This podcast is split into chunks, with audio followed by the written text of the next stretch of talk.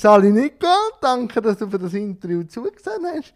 Würdest du dich mal kurz sagen, wer du bist und was du so machst?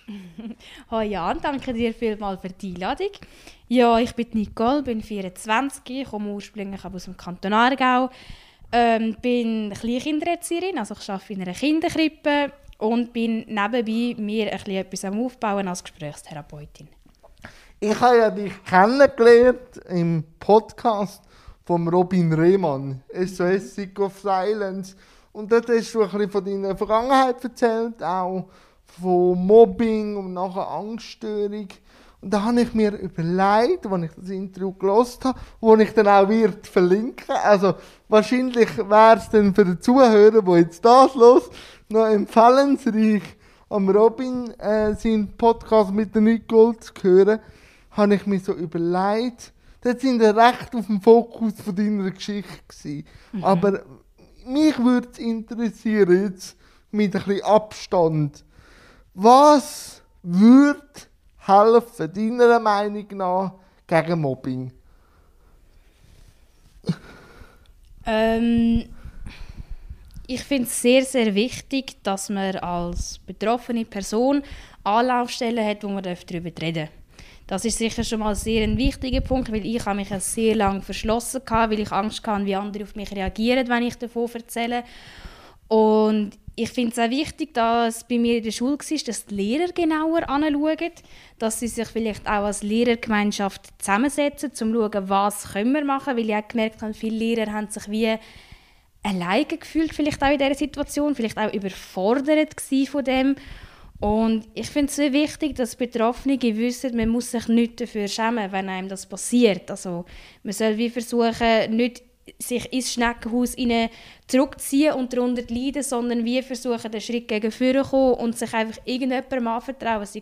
Also ein bisschen in die Offensive zu gehen und ja, Defensive aktiv lassen. etwas versuchen dagegen machen, weil je früher dass man eingreift, desto einfacher ist es, dass, einem, ähm, dass man dann selber nicht so grosse seelische Schäden davon mitnimmt. Aber eben, du hast es ja dann gleich erzählt und dann ist ja der Rektor gekommen und der hat das sehr unsensibel gelöst. Das kann dann eben auch passieren, wenn man dann ja. in die Offensive geht. Oder du hast auch psychologische Hilfe genommen, bist auch nicht immer zufrieden mit dem Fachpersonal. Aber ich würde dir ja schon recht geben und ich würde mir wünschen, dass vielleicht im Lehrersemi, dass man mal ein Modul macht, wie geht ein Lehrer mit 22 Pubertierenden und genau. ganz unterschiedlichen Schichten um? Genau. Wie handelt man so, so, wie sagt man, Dynamiken, wenn mhm. dann jemand gemobbt wird? Und eben weiter auch dort im Gespräch hast du dann auch erzählt von deinem Nullpunkt. Mhm, und mhm. wie der so war. Und du hast ja dann auch gesagt, dir, dir hat es geholfen, an die Leute zu denken, wo, wenn du jetzt den Nullpunkt würdest durchziehen, würde ich darunter leiden. Aber da habe ich mich gefragt, wenn, ab wann ist denn Selbstliebe gekommen? Weil jetzt nehme ich dich schon sehr wahr, dass du dich gern überkommen hast. Und wie hast du das geschafft? Es war ein längerer Prozess, als das man meint. Und bei mir ist halt vor allem, ich bin sehr, sehr ein Familienmensch. Also ich bin in einer sehr herzlichen, vertrauten, liebenden Familie aufgewachsen, in einem sehr grossen Bereich. Wir sind eine riesengroße Familie. Und das ist halt schon auch ein wichtiger Punkt, der mich gestärkt hat. Ich habe die Unterstützung an meiner Seite gewusst. Also ist für mich an dem Nullpunkt hat es mir mehr weh da meiner Familie müssen weh zu tun, wenn ich wieder an dem Nullpunkt bleibe.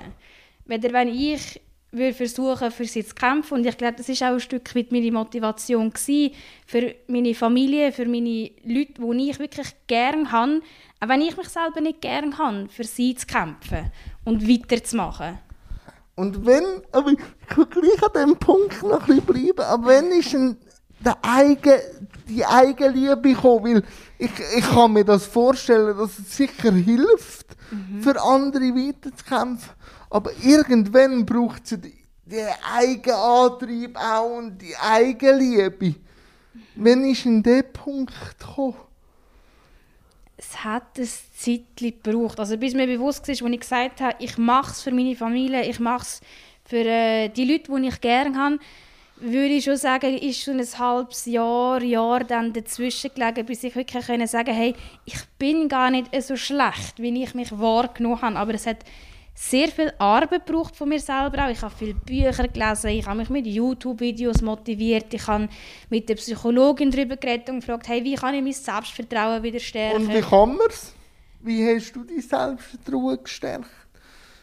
Es klingt jetzt mega lustig, aber ich habe mir angewöhnt, dort, dass ich am Morgen, wenn ich aufstehe und mich im Spiegel anschaue, mir wirklich selber zu sagen, hey, ich bin gut so, wie ich bin. Und es ist einmal völlig okay, dass ich mal nicht so funktioniere, wie es immer alle von mir erwarten. Und am Anfang musste ich mich einmal selber müssen auslachen. Ich dachte so, kannst du dich überhaupt selber ernst nehmen? Aber je mehr ich es gemacht habe, desto mehr ist es von mir Routine ist zu einer Gewohnheit geworden, ja. Das ist schon so. Und eben, das schlecht fühlen, ist dann das vom Mobbing gekommen, dass du dich dann selber fast dort auf mobben hast. Also mit der Zeit, dass du dich musst daran gewöhnen, dich wieder zu loben, dich wieder, ist das alles aus dieser Zeit raus passiert? Ja, ja, also ich würde, wenn ich zurückreflektiere und die ganze äh, Aufarbeitung, die ich gemacht habe bei meinen Therapeuten, würde ich das schon sagen, weil ich bin so im Boden abgedruckt worden, dass ich halt in, ja, mit 12, 13, 14 in dieser Phase, wo du dich sowieso selber irgendwo suchst, dann halt den Glauben hast, dass es in dem Fall so ist, wenn dir so viele Leute sagen, dass du nicht gut bist. Deine Geschichte finde ich sehr, sehr inspirierend auch, dass du so offen umgehst damit, weil ich mache ja viele Vorträge auch und ich tue ja immer auch wenn ich den Vortrag über Inklusion, über Teilhabe von Menschen mit einer Behinderung, poche ich ja auf den Integrativ-Schulansatz. Mhm. Und dann bin ich oft auch mit dem konfrontiert, ja, aber ein Kind im Rollstuhl oder mit einer Behinderung könnte gemobbt werden. Mhm. Und dann sage ich, ja, das Potenzial ist da.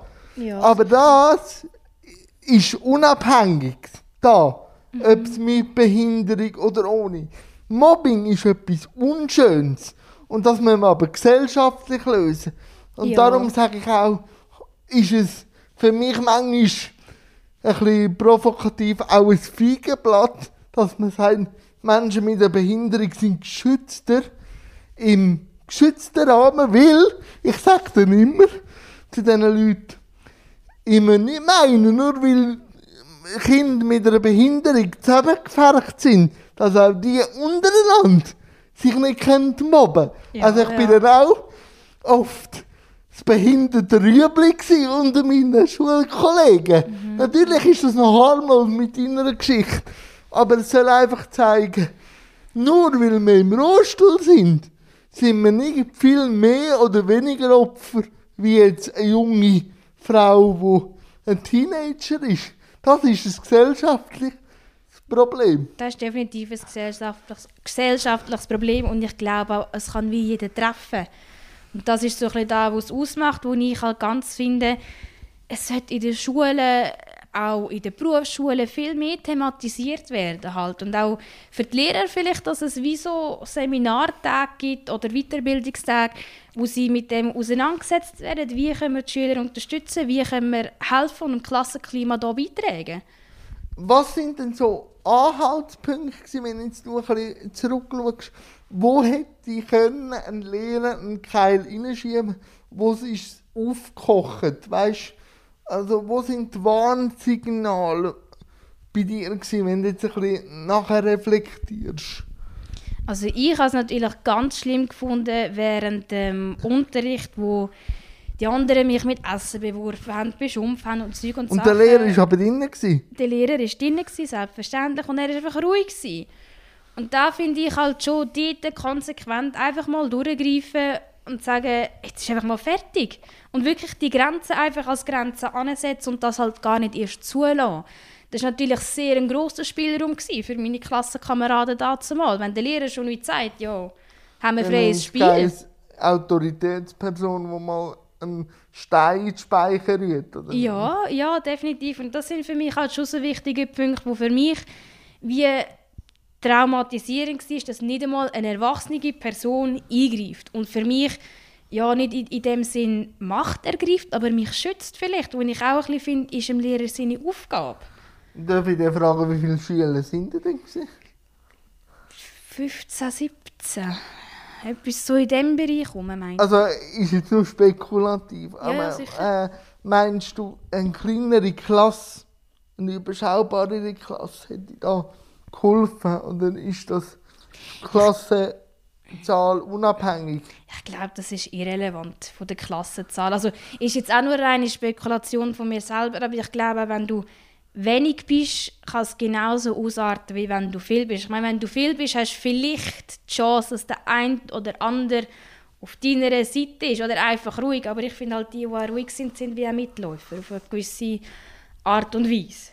Das ist sicher so, das ist sicher so. Und ist denn dort daraus heraus dein Wunsch auch als Gesprächstherapeutin rausgekommen? Ist denn das Reden für dich trotzdem der Schlüssel gewesen, dort rauszukommen?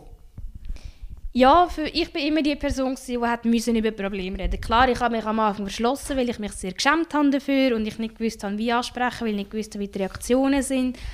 Aber als ich den Punkt hatte und gemerkt habe, hey, ich kann mich meinen Eltern anvertrauen, es ist nicht so schlimm, wie ich meine, hat es mir auch den Druck gelöst, weil ich wusste, okay, ich werde wenigstens die Heime angenommen, ich werde wenigstens die Heime unterstützt und ähm, geliebt und mir Selbstwert eigentlich wieder ein bisschen aufgelüpft von den Eltern, wo es sehr, sehr wichtig war in dem Moment, dass sie das gemacht haben. Und was ist denn ein Gesprächstherapeutin? Weil du hast ja die Ausbildung gemacht. Was macht ein Gesprächstherapeutin? Ja, ich habe mir letztes Jahr den Wunsch erfüllt und gesagt, ich mache die Ausbildung neben meinem Job noch, weil es für mich wichtig war, zum einen ähm, Tools kennenlernen, wie ich anderen Leuten helfen kann, wo, wo ich gerne möchte helfen wo mir nicht geholfen wurde, wo ich gemerkt habe, über die Jahre hinweg, wie sehr dass das Thema verbreitet ist, das Mobbing, Angststörung, Depressionen und all das, wo ich gerne einfach eine Anlaufstelle bin, dass, mir, dass ich helfen darf dass man das vielleicht auch aus einem anderen Blickwinkel kann wahrnehmen kann, dass man sein Selbstwertgefühl kann stärken kann, sein Selbstvertrauen kann ähm, stärken und wie wieder ein bisschen ähm, für sich selber lernt einzustehen, bei sich selber zu bleiben und merkt, was andere über einem sagen, sagt nicht über sich selber aus, sondern es sagt nur etwas über die anderen aus. Und das ist sehr, sehr wichtig. Viele verlieren ihren Blickwinkel und definieren sich über das Äußere, obwohl es bei sich selber müssten anfangen, sollten anfangen. Ja, aber es ist manchmal halt nicht so schön, wenn man über sich selber muss nachdenken weil man vielleicht dann die blinden Flecken sieht. Oder? Das Natürlich. hat auch mit Arbeit zu tun. Natürlich. Und es ist sehr viel Arbeit. Ich habe das selber auch erlebt. Ich habe wirklich auch Sachen gehabt, die ich aufarbeiten musste, wo ich auch gemerkt habe, hast du dich vielleicht auch nicht so schön verhalten, wie du hättest sollen, aber es gehört dazu, die Erfahrungen habe ich gebraucht. Ich wäre nicht der Mensch, hätte es nicht gemacht. Ich kann daraus lernen. Und das ist halt auch wichtig, dass man aus diesen Erfahrungen dann lernt. Und im Nachhinein geht es mir besser, wenn ich das alles aufgearbeitet habe für mich, wenn ich ständig die blinden Flecken mit mir umtrage. Ja, und die sind dann sichtbar machen im Zusammenleben mit Freunden, Personen, oder? Genau, genau. Und, aber die Gesprächstherapeutin, was bietet die denn an? Einfach Sitzungen, wo man kann sagen so, oder geht die dann auch in die Schule, ist in so einer Art, wo sich ein Kind mal auskotzen oder wie muss ich mir die Arbeit als Gesprächstherapeutin vorstellen? Weil es gibt ja Psychologen. Mhm. Wo würdest du eine Gesprächstherapeutin einsetzen und für wer ist eine Gesprächstherapeutin vielleicht die richtige Wahl? Das ist halt sehr individuell, weil auch ich musste für mich zuerst herausfinden, welche Therapie ist für mich die richtige. Und ich bin, also ich habe seit letztem Jahr einfach so ein bisschen nebenbei dazu angefangen, neben meinem Hauptjob und es ist jetzt halt der Corona-Zeit viel, viel online gelaufen oder auch über das Telefon oder so, wo mir einfach Klienten, Klientinnen anrufen, sie erzählen mal von ihrer Geschichte Und in erster Linie merke ich das Bedürfnis einfach mal wirklich da bei den Leuten, dass einem zugelassen wird, dass mhm. man das Gefühl hat, man wird, man wird verstanden, man wird ernst genommen mit seinen Problemen. Und ich muss manchmal auch denken, bei gewissen Problemen, ich würde es nicht als Problem betrachten, aber für die Person, die mir davon erzählt, ist das ein, ein riesiger Stein, wo, wo sie belastet. Und ich merke einfach, wie wichtig das ist, dass einfach jemand da ist, der zulässt.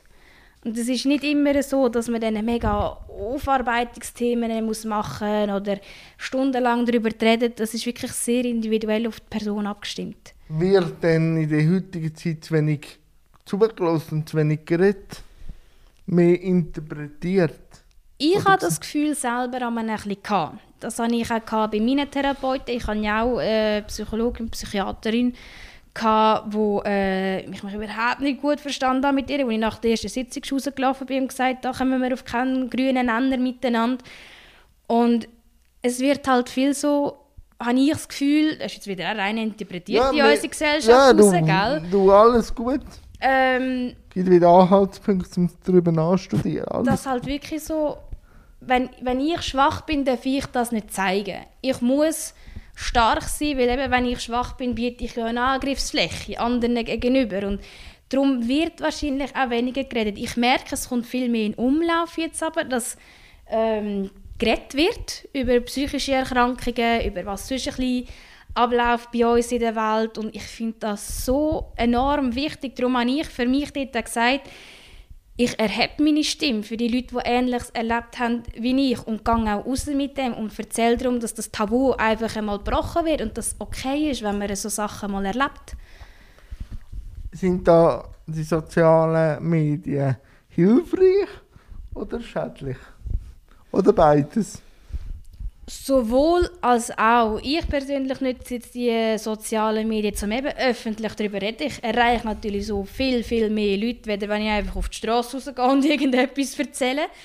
Aber es ist natürlich auch Gefahr, dass du mit Kommentaren musst rechnen musst, die alles andere als hilfreich sind. Und mit, das ist halt dann die Schwierigkeit, wie gehst du damit um. Also ich habe schon viele Sachen dürfen, können, müssen einstecken, wo ich preisgegeben habe, wo ich für mich aber gut damit kann umgehen kann, mittlerweile.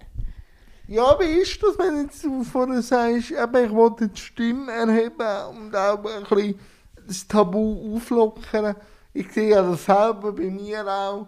Ähm, eben, wenn du den Kopf rausstreckst, kommt viel Sonne über, aber es gibt auch ab und zu ein Regenwölkchen, das vorbeizieht. Sicher, und sicher. Wie, wie gehst du jetzt damit um, wenn du nicht jetzt gemobbt wirst oder angefeindet wirst? Jetzt, mit deiner Arbeit jetzt?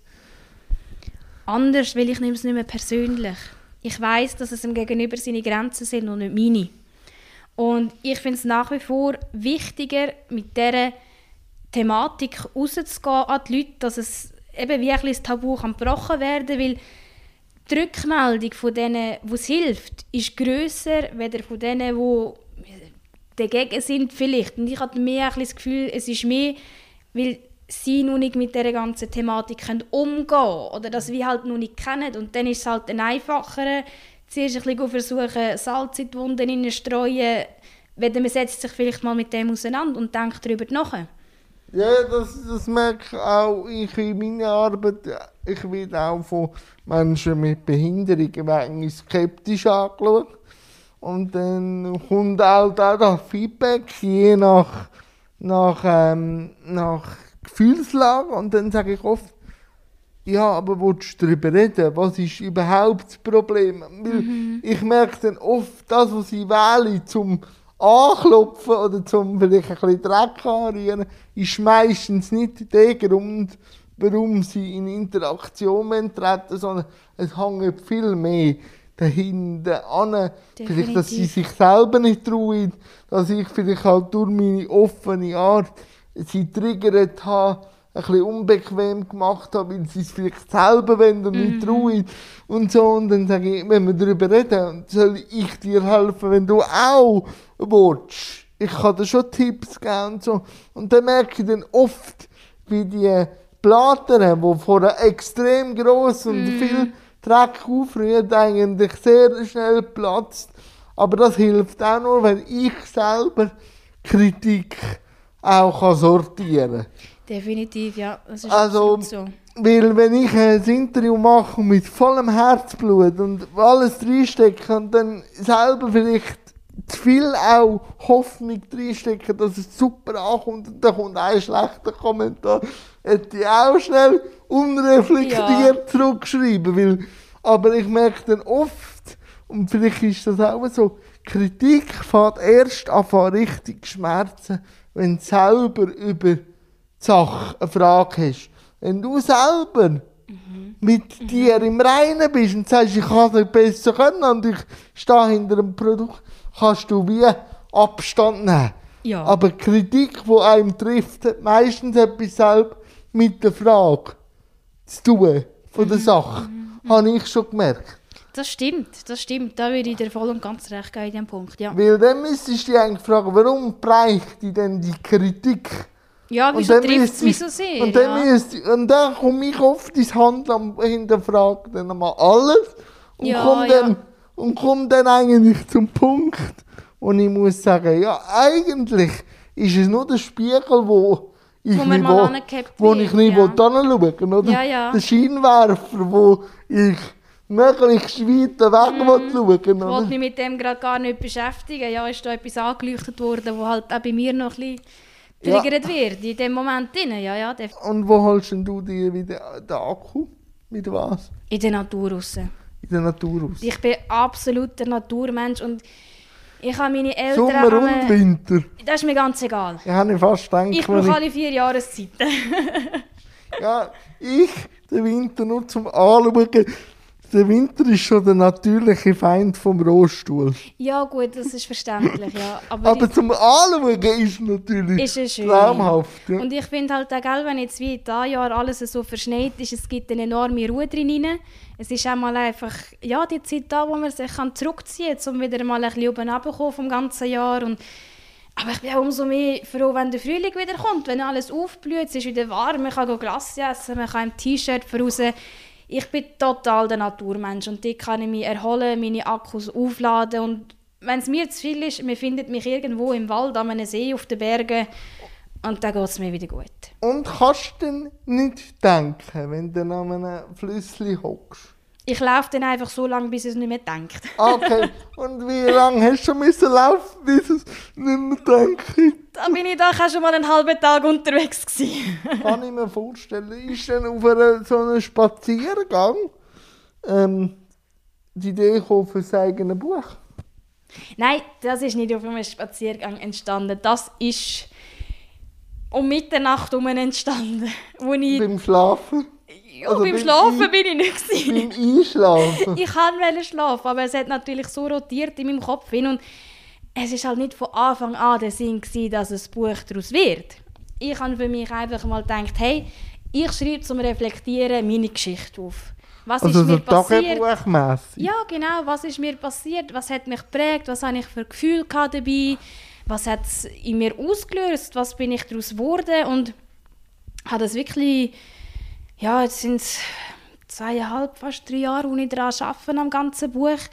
Und dann irgendwann habe ich halt wie gemerkt, es ist so wichtig, die Thematik in unserer Gesellschaft aus, dass mal jemand darüber redet, wie es zu einer Angststörung gekommen ist, dass mal ein Betroffener darüber redet, wie sich das Mobbing angefühlt hat halt. Und ich bin selber auch in dem Moment auf der Suche nach jemandem, der darüber redet. Ich habe nur immer die Sachbücher gefunden, von Ratgebern von irgendwelchen Ärzten oder Therapeuten, wie man daraus herausfindet, was man kann machen kann. Halt. Und darum habe ich gedacht, hey, es wäre doch etwas, dass ich sage, ich gebe die Stimme gegen raus, ich gebe mich öffentlich. Ich meine, es, es ist auch eine gewisse Angriffsfläche, die ich biete ja, mit dem Ganzen. Und, und dann, dann bin ich mir auch voll bewusst und das ist für mich auch vollkommen okay, aber ich sehe, wie es jetzt über die Monate hinweg, wo ich am Buch arbeite und auch seit ich öffentlich gegeben habe, das Buch kommt raus, das Buch mache ich, wie sehr dass es einen Anklang findet, wie viel dass wir schreiben und sagen, hey, ich will es unbedingt lesen, es nimmt mich Wunder, wie du das geschafft hast, wie du dich gefühlt hast. Ich kann mich auch voll mit dem identifizieren. Vielleicht hast du noch den einen oder anderen Tipp. Und es freut mich natürlich sehr, dass es einen Anklang findet. Und ich hoffe auch, dass ich diesen Leuten den Mut geben kann, dass sie aus dem daraus rauskommen, aus dem etwas machen. und wie wieder in ihr eigenes schönes Leben zurückfinden. Welcher blinde Fleck in deiner Geschichte ist dir das Buch bewusst geworden?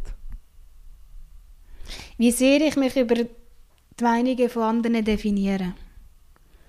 Wie viel ich mir selber geschadet habe damit, mich selber fertig gemacht habe, wo andere mir gesagt haben, dass das viel zu fest direkt in mein Herz hineingeht. Und, weißt, und wie, wie hast du, eben, das haben wir ja schon mal angesprochen, ist denn, dass du die Selbstarbeit und Selbstliebe am Spiegel weniger geworden? Weil ich glaube, es ist eben, der Mensch ist manchmal ein bisschen komisch. Ja, das hat etwas. da, äh, irgendwie weiss er, dass das, was die Leute sagen, nur Töne sind. Ja. Eigentlich sind ja. es ja nur Töne. Ja. Aber gleich braucht die Anerkennung und äh, wir sind ja als Herdentier. Das, mer Sicher, ja, das merkst du jetzt extrem auch in dieser Corona-Zeit. Aber ja, warum immer das Suchen nach Anerkennung und wie kommst du daraus raus? Also, ist es das gewesen, der Nullpunkt nachher für die Ängste oder ist es die Arbeit gewesen mit einer guten Psychologin? Was haben die Stimmen in deinem Kopf oder die Anerkennung kleiner werden lassen? die Arbeit an mir selber, weil ich habe wie gemerkt, klar, von außen her kann dir geholfen werden, aber der letzte Feinschliff machst du selber. immer. Das ist immer einfach deine eigene Stimme, die es ausmacht. Und ich habe mir auch immer ganz klar Übungen gemacht, ähm, durch den Tag durch aufmerksam werden, wie ich überhaupt mit mir selber rede. Meine, das macht sehr viel aus, wenn, ich, wenn mir jetzt ein Fehler passiert und ich denke, nein, scheiße, bin ich dumm, wieso passiert mir schon wieder etwas? Es ist schon wieder etwas Negatives, wo ich mir einrede, mir selber. Ja, das bleibt wie kleben, oder? Ja, natürlich. Und es verinnert sich eben mich, wenn das einem bewusst wird. Und es ist eine riesige Arbeit gewesen, ähm, das also loszuwerden. Ich habe immer mal wieder einen Moment, wo ich in die Situation zurückgehe, wo es mich mal ein bisschen mehr trifft, wenn ich Kritik bekomme. So wie ich gute Oh und, ja. und, und schlechte Oh ja. Tage habe. Das ist einfach...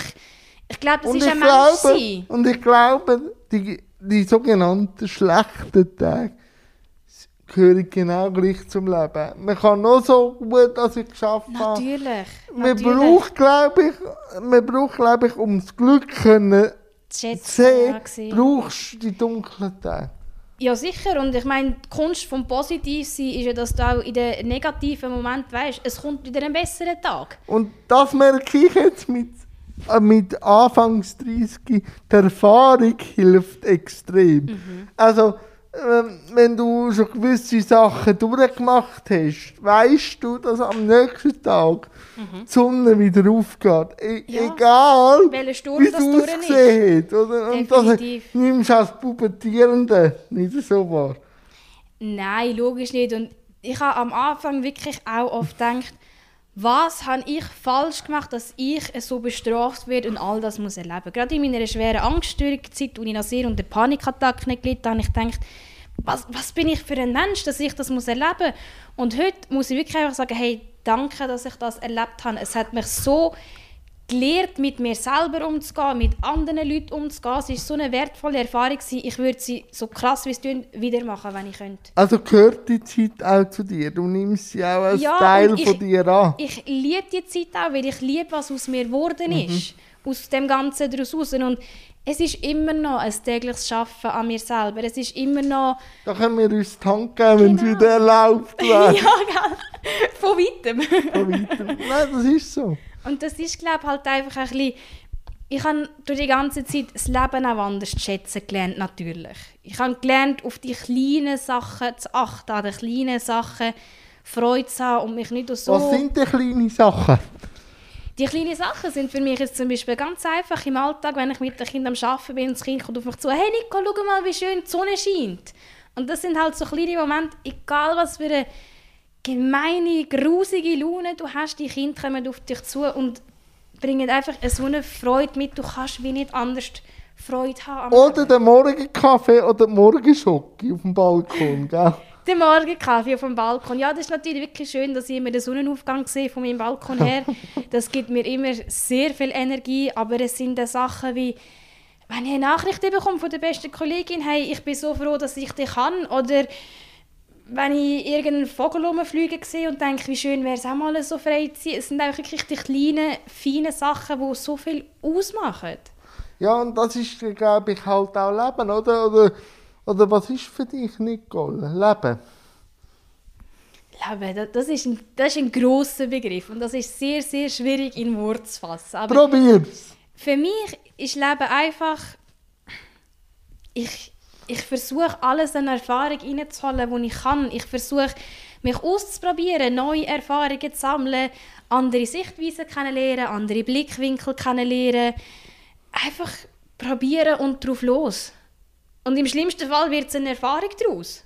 Das wird unweigerlich. Genau, und ob es jetzt eine gute oder eine weniger gute ist, das ist einfach, ja, das ist das Leben. Ja.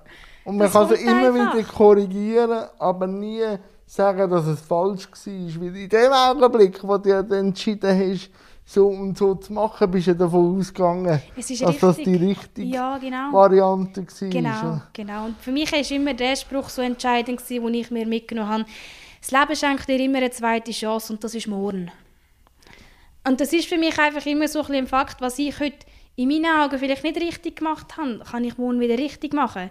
Was heute nicht gut ist, sieht morgen vielleicht schon wieder besser aus. Ja, und die Vergangenheit, wie du gesagt hast, gehört zu einem. Und es ist der Erfahrungsschatz. Es ist der Erfahrungsschatz.